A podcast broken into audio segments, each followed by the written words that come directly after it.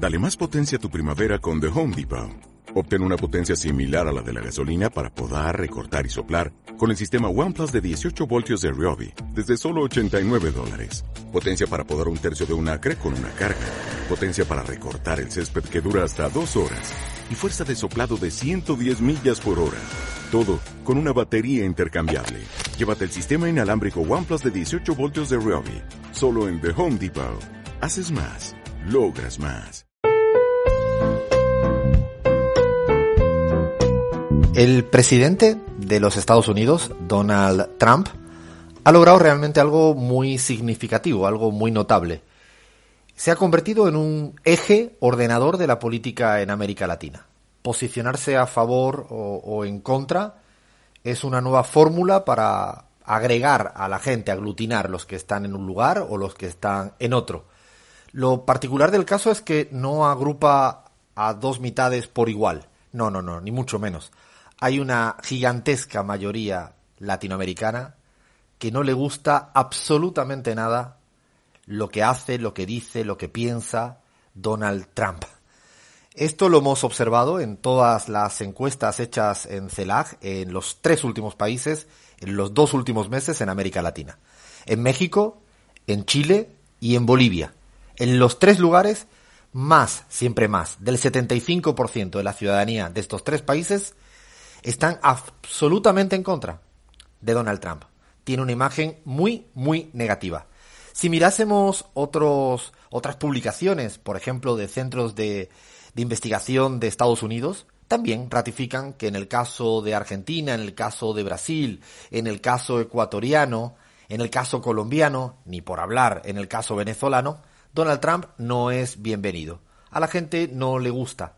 Y no solo no le gusta por las excentricidades que hace, dice o comete, por todo ese show, por todas las performances, sino yo creo que la ciudadanía latinoamericana no le gusta por su postura injerencista, por su lenguaje tan belicista, por sus fracasos en términos de gestión de la pandemia COVID-19 y la cantidad de muertos que hay en Estados Unidos, por sus políticas públicas ineficaces, es decir, a América Latina no le gusta Donald Trump por muchas y múltiples razones.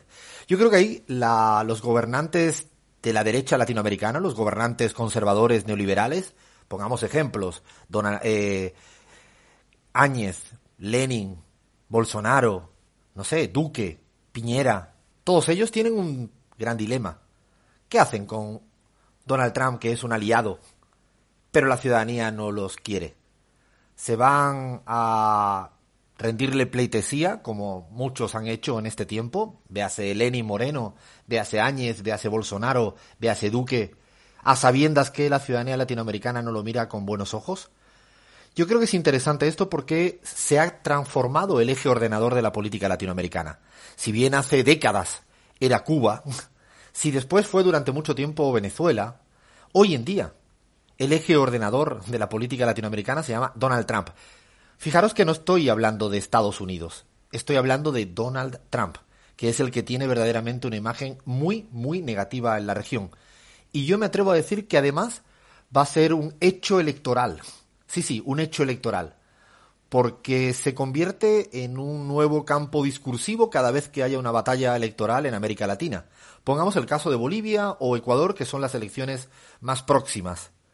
Habrá que preguntarle al señor Carlos Mesa si es amigo de Donald Trump o si va a tener gran alianza con Donald Trump. En el caso ecuatoriano, el candidato a eh, que es, fue vicepresidente, candidato Otto o el banquero eh, Lazo, habrá que preguntarle si son amigos de Donald Trump. Es decir, es un hecho electoral que aglutina de una manera muy diferente a unos y a otros, porque la gran mayoría no quiere, no les gusta en absoluto el presidente de los Estados Unidos y es un hecho político nuevo, es un fenómeno político novedoso en la región y hay que tenerlo en cuenta en la caracterización de la nueva época latinoamericana ya en desarrollo. Ahora sí, arrancamos. Esto es La Pizarra. Pon buena música, Fer, dale play.